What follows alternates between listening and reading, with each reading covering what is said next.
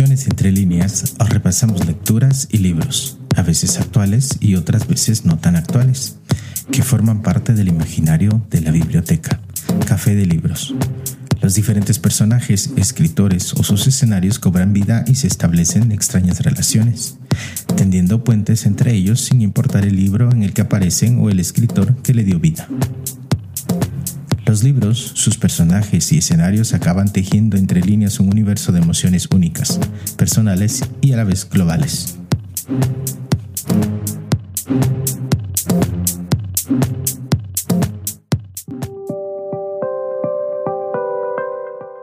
Hoy, en Emociones entre líneas, lecturas de alta tensión.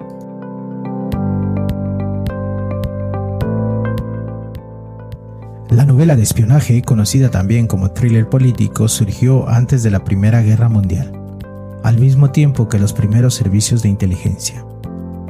La novela de espías es una narración que tiene por marco general el mundo del secreto. Los servicios de inteligencia e información modernos, las operaciones militares especiales encubiertas o clandestinas de los estados, el espionaje profesional, por poner algunos ejemplos. Generalmente el marco geopolítico contemporáneo es el trasfondo histórico, pero este marco puede extenderse más hacia el pasado hasta incluso mezclarse con el género de la novela histórica. Por lo general, existen en esas obras bandos enfrentados que rivalizan política, social o moralmente, al menos en apariencia. La existencia de un misterio o secreto emparenta también el género con el también moderno de la novela criminal o policíaca espías los ha habido desde siempre, el siglo XX supuso la exposición popular definitiva de esta profesión que siempre ha circulado entre sombras. Su importancia en la historia contemporánea y su visibilidad mediática tuvieron buena culpa de ello, pero fue sobre todo la ficción literaria y audiovisual la que catapultó a este gremio oculto al imaginario popular mundial. El género de espías desde una perspectiva histórica resulta imprescindible para entender literariamente los siglos XX y XXI.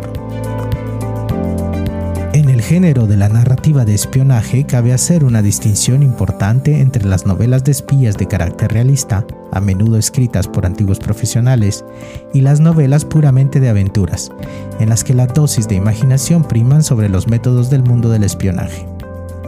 En la novela de espías realista existe siempre un componente ético, varios de sus temas, más allá del enigma o el misterio a descubrir.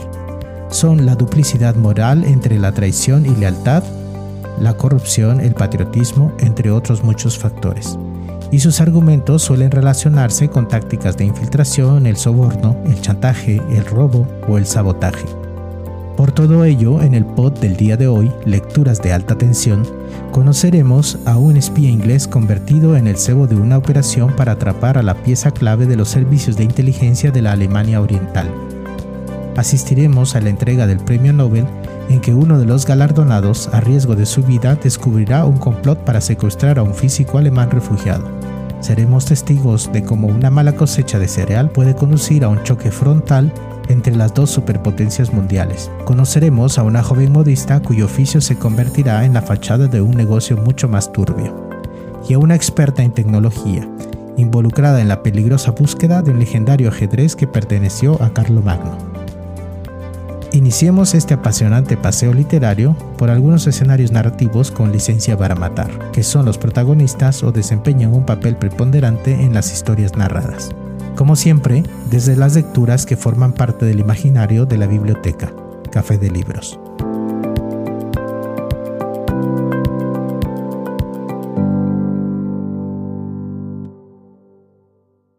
¿Qué va a hacer usted con el dinero? Oh, no lo sé. Establecerme en algún lugar soleado del Caspio con alguna de sus agentes de melena rubia. No puedo volver a Inglaterra. ¿No le importa abandonar su país? ¿Qué demonios ha hecho mi país por mí? Trabajé para el servicio secreto 18 años y ahora me echan de un puntapié. ¿Por qué trabajo para ellos? Por dinero. ¿Solo por dinero? Era un empleo. Pudo haber trabajado en cualquier sitio para cualquiera. Soy un técnico, Friedler. Solo un técnico. Pero no un técnico comunista. Por el amor de Dios. ¿Cristiano entonces? No creo en Papá Noel, no creo en Dios, no creo en Carlos Marx. No creo en nada de lo que adormece al mundo. ¿Y cómo consigue dormir? ¿Tendrá alguna filosofía? Me reservo el derecho a la ignorancia. Es la manera de vivir occidental.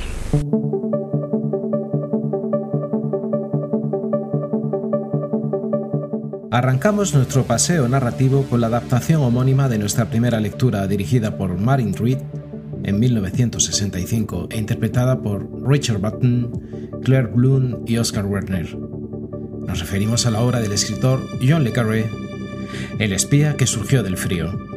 A la sombra del muro de Berlín, Alec Klimas asiste al asesinato de su último agente, muerto de un disparo a manos de los guardias de la República Democrática Alemana. Para Limas, antiguo responsable del espionaje inglés en la Alemania Oriental, la Guerra Fría se ha acabado. Mientras se enfrenta a la perspectiva de retirarse o aún peor, de trabajar en una oficina, Control le ofrece una oportunidad única para vengarse.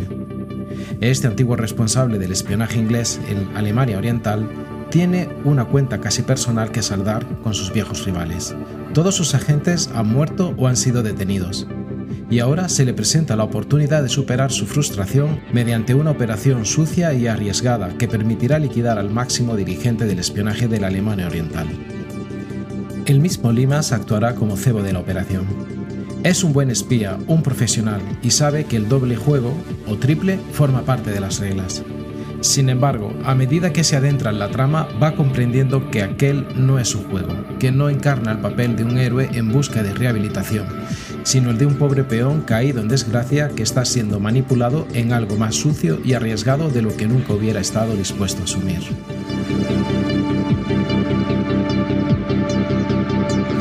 David John Moore Corwell, más conocido por su seudónimo John Le Carré, nació en 1931 y falleció en 2020.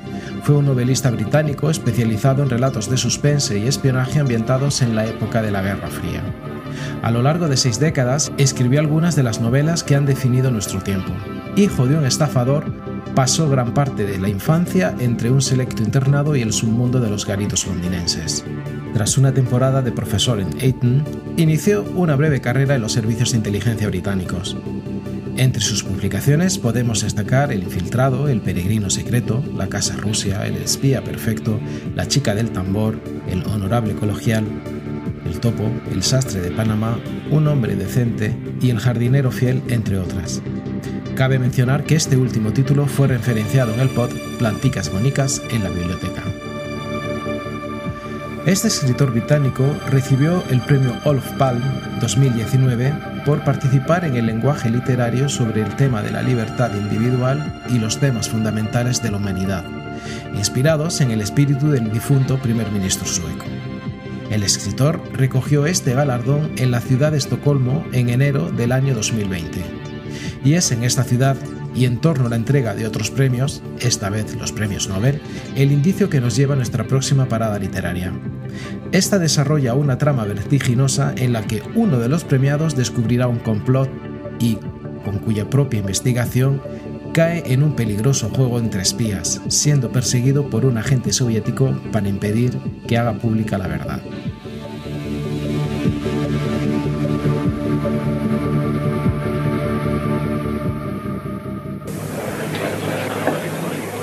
Y caballeros, el señor Andrew Craig de los Estados Unidos.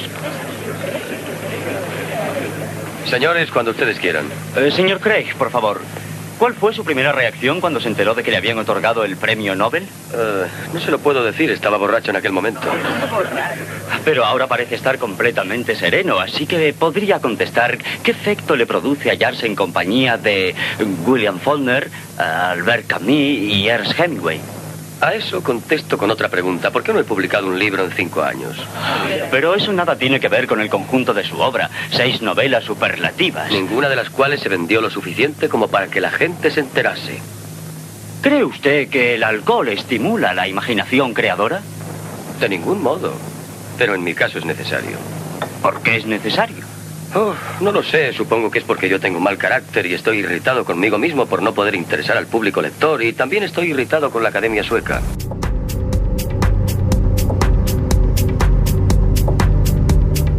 Mark Robson dirigió en 1963 la adaptación cinematográfica protagonizada por Diane Baker, Paul Newman, Elke Sommer, entre otros, de nuestra siguiente lectura. La siguiente parada en este intenso paseo narrativo es la novela de Irving Wallace, el Premio Nobel. Todo comienza cuando el telegrama comunicando la concesión del Premio Nobel es entregado a seis personas que se hallan esparcidas por todo el mundo. Tras el primer momento de júbilo, cada una de ellas comprende que a partir de entonces no solo su obra, sino hasta el menor detalle de su vida privada se harán expuestos a la publicidad internacional. Un novelista norteamericano se pregunta si estará bastante sobrio para recibir el premio. Un físico alemán se siente perseguido por los compromisos que se vio obligado a aceptar para sobrevivir. Un neurótico cirujano cardiólogo ve su gozo amargado por unos celos profesionales que no puede refrenar. En París, el telegrama anuncia la concesión del premio a unos cónyuges cuyo matrimonio está a punto de hundirse en circunstancias escandalosas. La trama de este libro gira en torno al premio Nobel que se otorga a los investigadores en los campos de literatura, medicina, química y física. La vida de los protagonistas se verá al descubierto, cada uno con sus historias y dramas, revanchas y enemigos de pasado que reaparecerán. Es el período de la Guerra Fría y agentes soviéticos intentarán raptar al galardonado Premio Nobel de Física el Dr. Max Stratman, que acude acompañado de su sobrina Emily. Será el escritor estadounidense Andrew Craig, galardonado con el Premio Nobel de Literatura, el que comience a sospechar que algo extraño sucede con el Dr. Stratman. A pesar de contar sus sospechas a la policía sueca, estas serán rechazadas por lo que el escritor investigará por su cuenta, comenzando un juego peligroso con agentes rusos encubiertos que intentarán silenciarlo.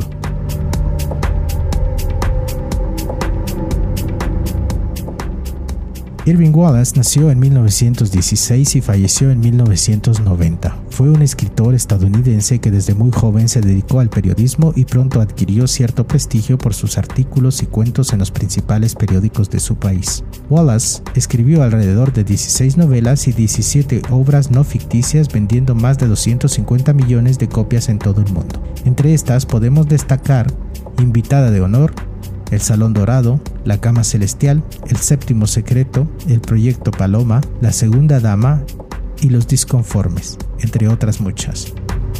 Wallace fue un hombre inquieto e interesado especialmente por conocer paisajes, hombres de diferentes climas y por las personalidades extrañas, heterodoxas o marginadas de la historia del mundo. Se alistó en el ejército de Estados Unidos de América en el año 1942 y se le destinó a la primera unidad cinematográfica, donde trabajó con el teniente Ronald Reagan. Y esta faceta militar la encontramos también en el escritor de nuestra próxima parada libresca. Este fue el piloto más joven de la Royal Air Force del ejército británico y al igual que Irving Wallace, también fue reportero y periodista. Incluso llegó a ser reportero de guerra y llegó a convertirse en agente secreto del servicio de inteligencia británico, el MI6, colaboración que se mantendría durante 20 años. El autor de nuestra próxima lectura es un referente de las novelas de suspenso y contraespionaje.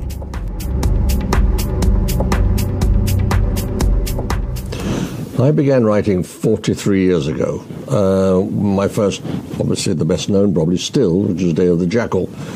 But over those 43 years, the whole world has been transformed. Back then, um, I suppose we were all concerned with what was called the Cold War, which occupied most of the second half of the 20th century.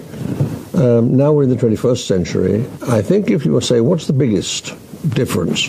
Well, it's not only that the Cold War is over, we now face a new threat, which is terrorism, but the technology. Were, back then, there were no computers, uh, no emails, no um, mobile phones. Uh, communication was slow, ponderous. You had to go to a telephone booth and put coins in a slot to talk to somebody. So um, that's the big change. What hasn't changed, however, for me at any rate, uh, is the way I, I, I, research. I don't like researching online. I don't trust it. Uh, I don't like researching from books. Not certain about books. What I do is go to the man, if I can find him, who is the probably the best expert in that field, the, the field I'm investigating.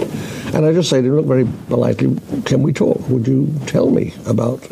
Most people like to talk about their area of expertise.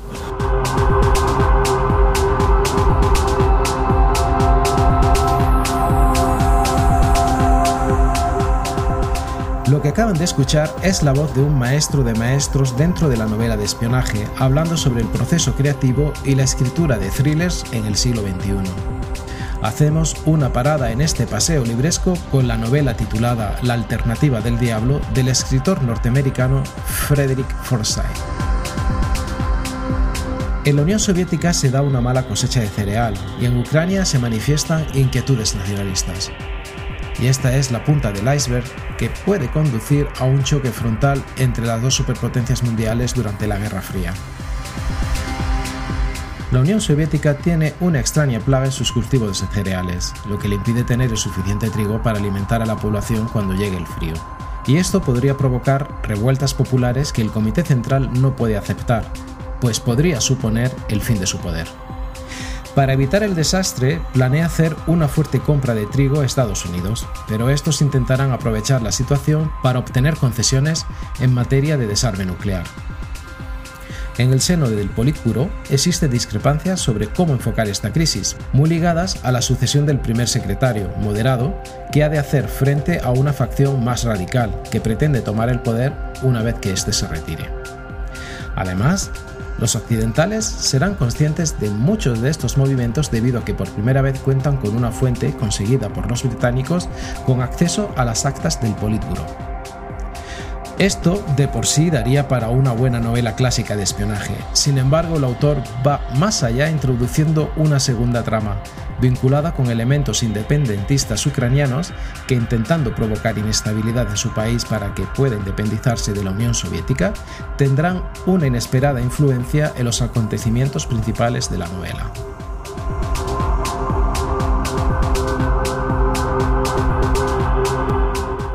Frederick Forsyth nació en 1968. Es un escritor británico y expiloto de la Royal Air Force y periodista de investigación. Modernizó el género del thriller cuando publicó Chacal, una novela que combina la perfección en la documentación periodística con un estilo narrativo ágil y rápido. Sus libros están repletos de información sobre detalles técnicos de temas como el lavado de dinero, tráfico de armas y robo de identidad. Sus novelas son como periodismo de investigación en apariencia de ficción. Entre su prolífica obra podemos destacar títulos como Odessa, Los perros de la guerra, La alternativa del diablo, El cuarto protocolo, El negociador, El manipulador, El puño de Dios, El veterano, Vengador, El afgano, Cobra, entre otros. Chacal fue la primera novela publicada por Frederick Forsyth y parte de un hecho real. La organización del Ejército Secreto fue una organización terrorista francesa de extrema derecha dirigida por el general Raoul Salan, contraria al cambio de política del presidente Charles de Gaulle, que se mostró a favor de la autodeterminación argelina. En la novela, esta organización contrata a un asesino para matar a dicho presidente francés.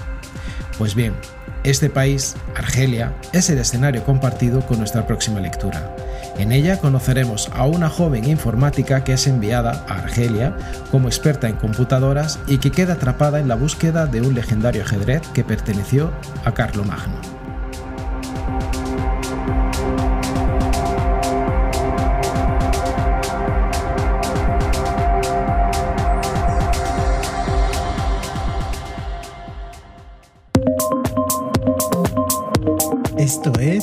Es Emociones entre líneas, el canal pod de la biblioteca Café de Libros. Um, I was quite young, I think, in my early teens when this huge movie came out, uncut, full screen, Lawrence of Arabia. And I went with a bunch of little boys and girls of that age, and we finished the movie, and the boys were going like, I really identified with him, didn't you? And I was thinking, you know, here I was living in some, I don't know where, Midwestern town, going to this boring school, never learning anything about history, geography, or whatever. And I was thinking, one day I will go and live there.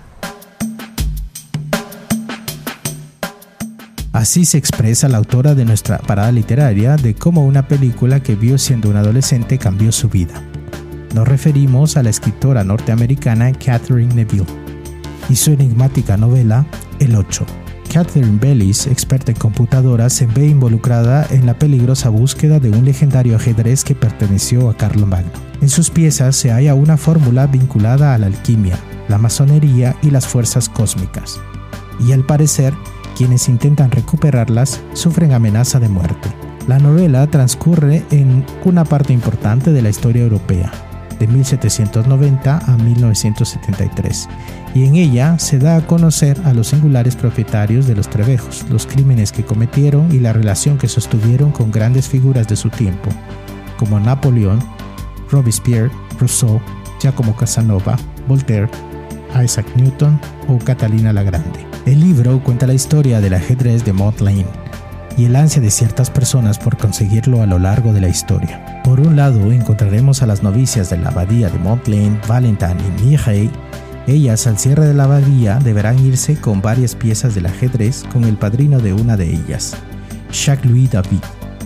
El pintor les presentará a Charles Maury de Tolleron y Perrigot, quien también conoce la historia del ajedrez.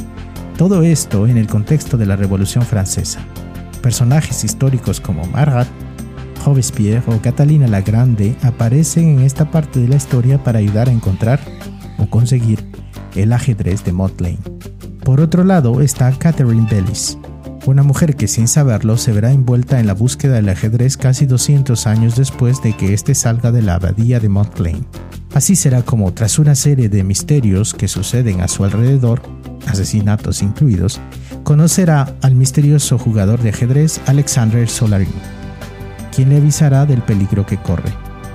No en vano y por motivos de trabajo, pondrá rumbo a Argel, donde nadie es quien parece, y la historia del ajedrez de Montclair sigue más viva que nunca. Con la ayuda de, entre otros, Lily Rad, deberá encontrar las piezas antes que caigan en manos equivocadas. Catherine Neville nació en 1945, es una escritora estadounidense. Durante años trabajó como vicepresidenta para el Banco de América y luego trabajó como asesora técnica de instalaciones informáticas tanto para gobiernos como empresas privadas como IBM, Deutsche Bundesbank.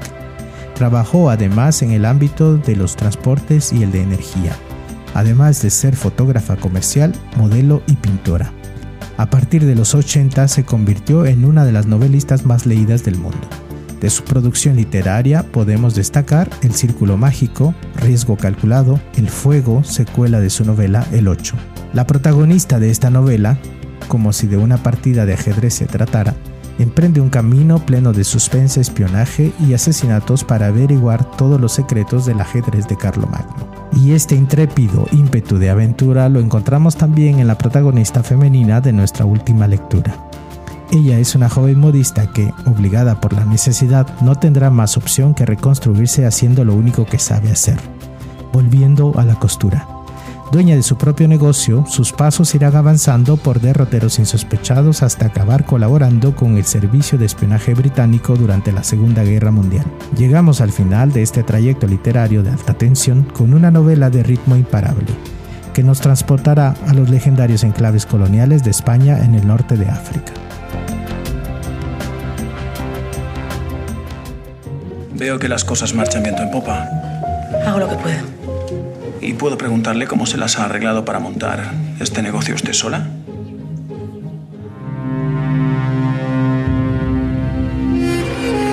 Las cosas en Europa se están poniendo muy feas. En el caso de una nueva guerra, me gustaría que vuestro país estuviera de nuestro lado. Contorno de pecho 90. Haben Sie Kenntnis davon, dass Ihr Ehemann nach Berlin gefahren Quieren que vuelva a Madrid que trabaje para los ingleses, pasándoles información sobre los alemanes. Gracias. Entiendo que su visita significa que acepta la misión que le hemos encomendado. Así es. ¿Conoce el código Morse? Sí.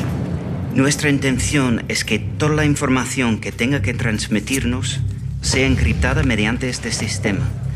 Y quiero que lo disfrace de tal forma que parezca algo asociado con su trabajo de modista. Pues aquí tiene el patrón de una manga de farol. Con el mensaje dentro. Perfecto. Su nombre a partir de ahora será Arish Agorin.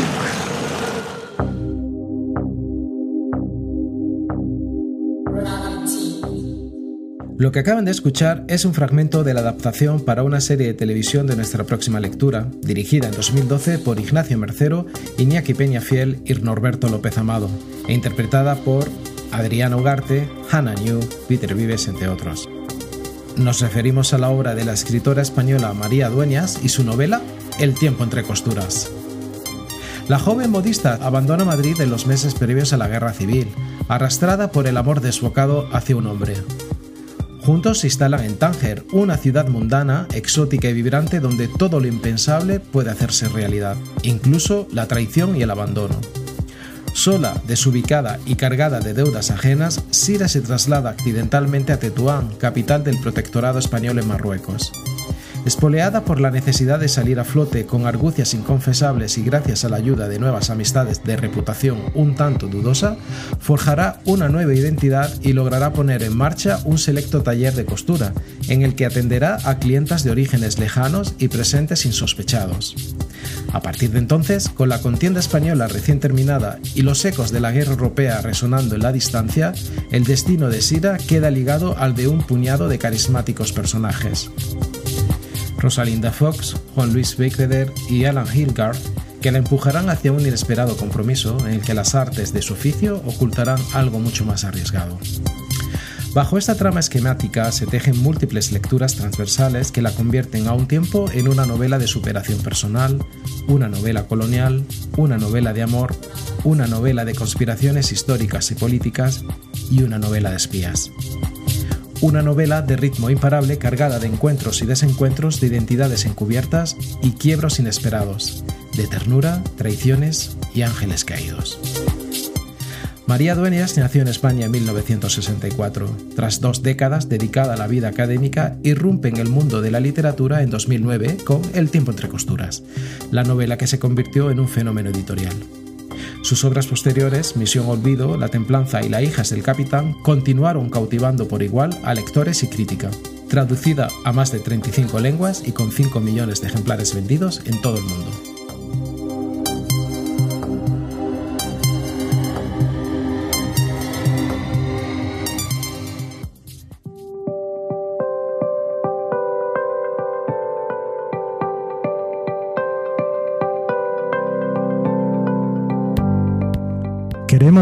Este pod invitándoles a descubrir otras narrativas de espías cargadas de adrenalina y suspense. Entre estas mencionaremos El agente secreto de Joseph Conrad, Londres 1886. Verloc es un tendero que vende baratijas y menaje, y también es agente secreto.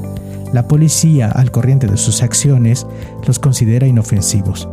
Pero todo cambia cuando Verloc entra en contacto con Vladimir, el nuevo primer secretario de la embajada rusa, miembro de una célula anarquista y empleado por la embajada como agente provocador. Casino Royale de Ian Fleming, Bond es uno de los personajes más famosos de la iconografía popular de todos sus medios, especialmente en literatura y cine. Máximo exponente de un género más vital que nunca, el agente 007 es el espía por antonomasia. Berta Isla de Javier Marías, muy jóvenes se conocieron Berta Isla y Tomás Nevinson en Madrid. Y muy pronta fue su determinación de pasar la vida juntos, sin sospechar que los aguardaba una convivencia intermitente y después una desaparición. Operación Dulce de Ian McEwan, Inglaterra, 1972. En plena Guerra Fría, la joven estudiante Serena Fromm es reclutada en Cambridge por el MI5. A partir de ese momento, nada en su vida será lo que parece. La otra mujer de Daniel Silva. En un pequeño y aislado pueblo de España vive una misteriosa mujer de nacionalidad francesa que ha empezado a escribir unas memorias más que peligrosas. Es la historia de un hombre al que una vez amó en Beirut, años atrás, y de un hijo que le arrebataron en nombre de la traición. Esta mujer es la guardiana del secreto mejor guardado del Kremlin. Espía y traidor de Ben McIntyre, el coronel Oleg Antonievich Gordievsky se hallaba en la cúspide de su carrera. Egresaba a la Unión de Repúblicas Socialistas Soviéticas para ser oficialmente confirmado en su cargo por el director de la KGB. Sin embargo, se da cuenta que el KGB lo vigilaba y solo podía haber una razón. Habían descubierto que espiaba a los suyos para el MI6 británico hacía más de 12 años.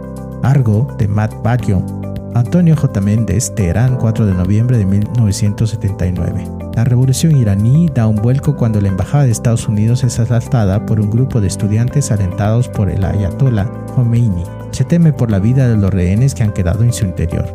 Y de hecho, la tensión va en aumento a medida que las negociaciones para su liberación se tornan cada vez más infructuosas. Instant Blues, de Xavier Molina. En 1997, los servicios secretos griegos enviaron a un agente novato a Estambul para facilitar el paso de los misiles S-300 que los chipriotas acababan de comprar a Rusia. Poco a poco el agente se empieza a dar cuenta que la auténtica misión que le ha llevado Turquía es muy diferente a la que en un principio le habían encomendado.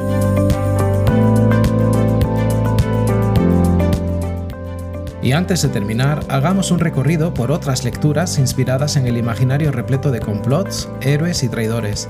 Algunas de ellas son El Paladín de Brian Garfield, publicada por Planeta en 1981, la trilogía El Juego de Berlín, El Set de México y El Partido de Hombres de Len Dayton, publicadas por Planeta entre 1984 y 1986. La trilogía Berlin Noir, compuesta por Violetas de Marzo, Pálido Criminal y Requiem Alemán por Philip Kerr, publicadas por RBA Serie Negra entre 1989 y 1991. La caza del Octubre Rojo de Tom Clancy, publicada por De Bolsillo en 2003, del autor Alan First, sus obras publicadas por Sex Barral, El Corresponsal en 2006, El Oficial Polaco en 2007, Los Espías de Varsovia en 2009, Soldados de la Noche en 2010 y Un Oscuro Viaje en 2008. Invierno en Madrid de CJ Samson, publicada por Ediciones B en 2007, de Graham Greene, en sus obras El Factor Humano, publicada por Quinteto en 2008, El Tercer Hombre por RBA en 2012 y Nuestro Hombre en La Habana por Alianza en 2009. Nido de Espías de Simon Levac, publicada por De Bolsillo en 2009. Espías en la Sombra de Laurent Bachot, publicada por Umbriel en 2009. Shibuni de Trevanian, publicada por Roca Editorial de Libros en 2012. El Círculo Matarese de Robert Ludblum, publicada por Umbriel en 2012, Ha llegado el águila de Jack Higgins, seudónimo principal del novelista Harry Patterson, publicada por Torres de Papel en 2014, Lo poco que sé de Glapkos Trasakis de Basilis Basilikos, publicada por Hoja de Lata en 2014, El sexto hombre de Charles Cumming, publicada por RBA en 2014, Triángulos de espías de H.L. Guerra, publicada por Verbum en 2016, Ashendon o el agente secreto de William Somerset Maugham, publicada por De Bolsillo en 2018, Epitafio para un espía de Eric Hambler, publicada por Navona en 2019, o la serie Falcó, compuesta por Falcó, Eva y Sabotaje de Arturo Pérez Reverte, publicada por De Bolsillo en 2021. Entre otros muchos ejemplos de este género literario de tramas cargadas de tensión, estrategias, deslealtades y agentes secretos. Y en vista de la sobresaliente carga de testosterona de estas narrativas, den por seguro que en un futuro cercano revisitaremos este mundo con el pod Encantadoras y Peligrosas, narrativas de mujeres espías. Ahora sí finalizamos este adrenalínico recorrido literario. Por cierto, muchas gracias a aquellas personas que nos escuchan en Ciudad de Guatemala, Jutiapa, Progreso, Quetzaltenango, Chiquimula, Huehuetenango, Totonicapán y Solola en Guatemala, en Estados Unidos, en Virginia, Washington, Massachusetts, Texas, Ohio, New Jersey, Kentucky, California, Tennessee, Pensilvania, Indiana, Mississippi, New York, Florida, y desde Andalucía en Madrid, Aragón, Cataluña, País Vasco, Valencia e Islas Canarias en España, Hesse en Alemania, Puebla y Oaxaca en México, Guayas, Pichincha e Imambura en Ecuador y Ucotepeque en Honduras. Nos volvemos a encontrar en dos semanas aquí en Emociones Entre Líneas, el canal pod de la biblioteca, Café de Libros.